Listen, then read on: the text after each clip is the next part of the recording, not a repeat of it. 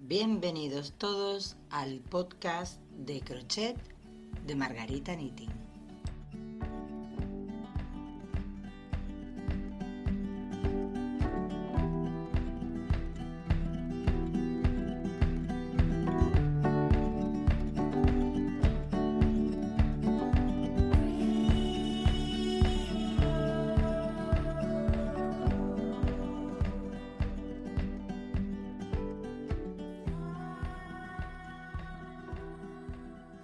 Bienvenidos todos al episodio número 2 del podcast de crochet de Margarita Knitting. Muy buenas a todos mis lindos tejedores del mundo entero. Bienvenidos una vez más a este precioso podcast donde vamos a hablar de lo que más nos gusta, que es todo lo que tenga que ver alrededor del mundo del crochet. Hoy voy a hablaros porque mañana aquí en España, el primer domingo de cada mayo, es el Día de la Madre. Y no sé a ustedes, pero a mí mi mamá me marcó mucho en este amor al mundo del crochet. Y me gustaría hacer un pequeño homenaje a todas esas madres, abuelas, que han hecho que a nosotros eh, se nos abra un mundo eh, maravilloso con el amor al ganchillo, al crochet, al tejer, al mundo de las manualidades en general. Mm, Muchas eh, nos hemos dedicado y hemos eh, experimentado interés en el sector del tejido, en el poder aprender a tejer gracias a que vemos a nuestras abuelas, a nuestras madres tejiendo. Así que hoy me gustaría pues hacerles un pequeño homenaje a todas esas mamás eh, y a vosotras, que, alguna, que seguramente muchas de las que me estáis escuchando sois mamás, con este pequeño podcast, este humilde y pequeño podcast en el que quiero hablar con todas ustedes de lo bonito que es heredar una afición como el, ganchillo, el crochet, eh, cualquiera de ellas, cualquier manualidad, ya sea patchwork, coser, bordar, punto de cruz, etc.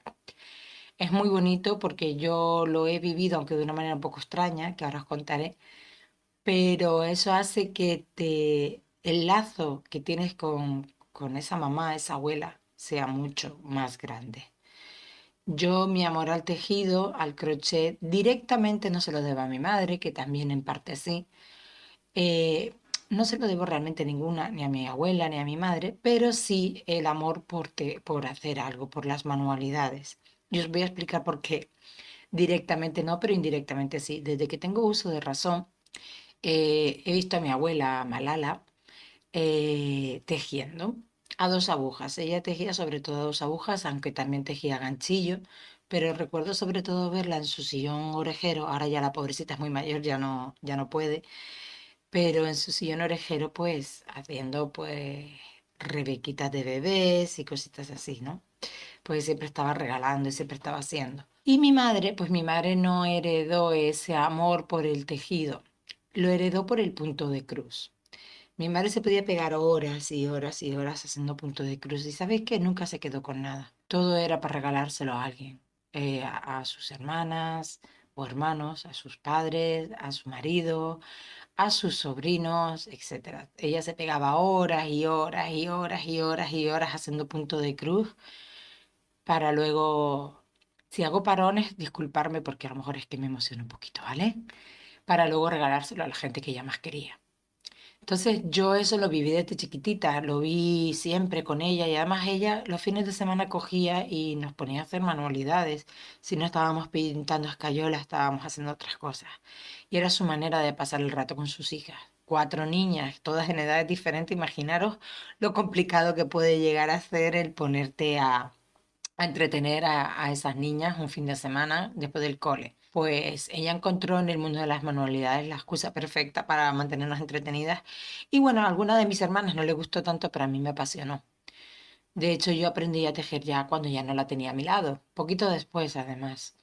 No sé, fue una forma a lo mejor quizás inconsciente de volver a tenerla conmigo. Ella sí es verdad que siempre me intentó enseñar a hacer punto de cruz, pero no había manera. A mí el punto de cruz no me relaja, sino todo lo contrario, me pone histérica ella lo intentó y lo intentó y lo intentó, pero que va a mí coser y hacer punto de cruz no es que se me dé del todo bien, me pongo muy nerviosa porque Es que el punto de cruz exige mucha concentración y oye que es muy chiquitito el sitio donde tienes que hacer el punto de cruz.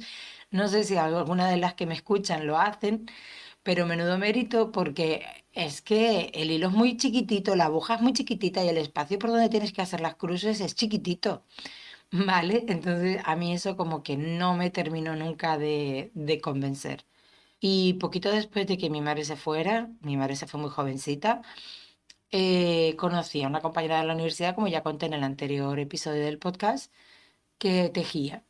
Y no sé, eh, por eso digo que, eh, que directamente no, pero indirectamente sí influyó mi madre en el amor al canchillo, porque como yo siempre la vi haciendo algo, y, y encima lo que hacía era para regalar, ella no se quedaba con nada, ella no vendía nada, todo era regalado, y mira que se gastaba dinero en hacerlo. De hecho, cuando se fue, todo el mundo tenía algo de ella hecho a punto de cruz. Si no era un cuadro, era para sostener las bandejas, etc. Todos, hasta un cojín de...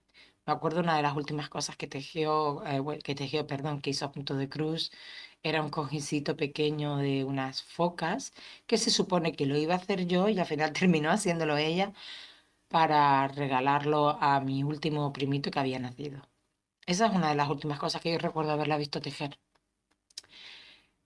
tejer, perdón. Si digo tejer, me vais a perdonar, ¿vale? Porque es punto de cruz. Y, y bueno, si es verdad que mucha gente a mí me cuenta un poco cómo amó el ganchillo, cómo amó el mundo del crochet, casi siempre es porque hemos visto a alguien que queremos, como es una mamá, haciéndolo. Seguramente tú que eres mamá, que me estás escuchando, eh, y tienes algún hijo o hija, seguramente alguno de ellos te habrá dicho, oye mamá, ¿cuándo me vas a enseñar? Si es que no las has enseñado ya. Mi hija tiene cinco años y, ya se pone a coger el ganchillo, me hace unos nudos con el, hilo que, lo alucinas y he tenido que, tirar a la basura algún que otro hilo porque eran insalvables de cómo los ha dejado destrozados. Pero ella me dice, mamá, yo te voy a ayudar, yo voy a tejer contigo, mm, dame la aguja que yo lo hago. Todavía es muy pequeñita, no tiene desarrollada todavía la psicomotricidad necesaria como para poder saber hacer una cadeneta, pero os aseguro que de nada que ella lo tenga, me voy a sentar con ella y le voy a transmitir este amor al mundo del crochet, porque es muy bonito, es un lazo, perdonad si me emociono, ¿de acuerdo? Yo soy muy llorona, no es algo que no sabéis de mí los que los que me seguís por las redes sociales, pero soy una llorona absoluta, me emociono con todo, hasta con los anuncios de televisión, así que imaginaros si no me voy a emocionar hablando de dos de las personas más importantes de mi vida como son mi madre y mi hija. Además, las dos se llaman igual, Margara.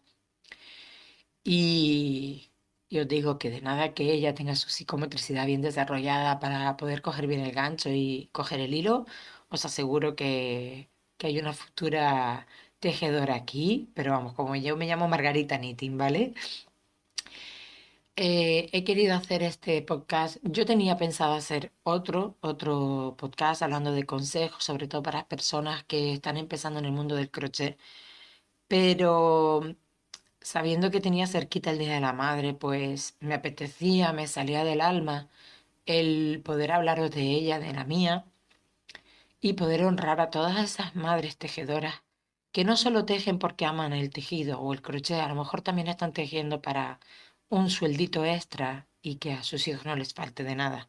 Porque yo sé que muchas de ustedes tejen y venden lo que tejen para que entre un dinero extra en casa. Y os felicito, os doy la enhorabuena, porque estáis dando un ejemplo maravilloso a vuestros hijos, a vuestros familiares, a vuestros vecinos, a quien sepa lo que estás haciendo. Porque no es fácil, no es fácil el dedicarle horas a, a un tejido al que tú lo valoras porque lo has hecho, porque sabes lo que hay detrás y luego pues venderlo, a veces mal venderlo incluso, que ya haremos algún podcast sobre los precios que debemos de cobrar en nuestras labores a crochet. Ya haremos un podcast, ¿de acuerdo? Es uno de los que tengo pendientes de, realizar. Pero hoy no quiero ir por esa parte, hoy quiero ir por lo, el valor que, tiene una madre que se pone a, tejer, que le encanta tejer, no digo que sea obligatorio, pero mm, lo ha, cuando lo haces porque necesitas a lo mejor ese sueldito extra, ese ingreso extra para que a tus hijos no les falte de nada, yo sinceramente, señoras, me quito el sombrero, estoy muy orgullosa de ustedes y muchas felicidades porque sois madres impresionantes. Y aunque no seáis madres que estéis tejiendo para vender, sino que estéis tejiendo porque os gusta, porque lo regaláis como hizo la mía, pues también muchísimas felicidades. No hay nada más bonito que transmitir el amor por ese tipo de manualidades, aunque no sea el tejido, aunque sea el patchwork, el punto de cruz, da igual. Eh, cuando transmitimos eso a nuestros hijos, estamos haciendo algo bonito algo que en el futuro ellos nos lo van a agradecer y lo van a valorar y os va a unir a ellos más de lo que ya es el vínculo entre una madre y una hija. Lo digo por mí. Mi madre hacía punto de cruz, yo hago ganchillo, pero yo cuando hago manualidades, cuando estoy tejiendo, muchas veces me acuerdo de ella, sentada en el mismo rincón del sofá, haciendo su punto de cruz. Y al recordarla así, perdonar si me vuelvo a emocionar, siento que una parte de ella sigue viva. Pues nada, voy a dejarlo aquí ya, porque si no me voy a echar a llorar y no es justo tampoco para ustedes. Deciros que muchas felicidades a todas las mamás, a todas las abuelas, a todas las que no sois mamás, pero actuáis como mamá de alguien, porque la mamá no es solamente la que trae el mundo este, a, los, a los hijos, sino las que son cuidadoras de esos hijos, aunque no sean los propios. A ellas también hay que felicitarlas porque también de alguna manera son mamás. Así que muchísimas felicidades a todas. Gracias, gracias por transmitir el amor al, mundo de las manualidades.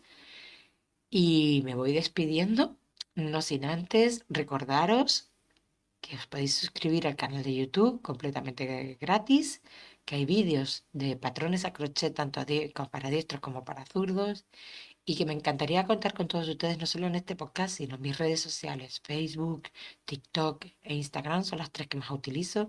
Solamente tenéis que buscar Margarita Knitting y me encontraréis, ¿de acuerdo? Pues me voy despidiendo por ahora. El próximo viernes, nuevo podcast. Prometo no emocionarme tanto como el de hoy, pero tenéis que entenderme que el de hoy me emociona especialmente porque es hablar de mi mamá y me siento tan orgullosa de haberla tenido en mi vida que, y como ya no la tengo, pues obviamente es normal que me emocione. Un besito muy grande y como te digo siempre, hasta el próximo vídeo. Hasta el próximo podcast, perdón, qué vídeo, la costumbre. Chao.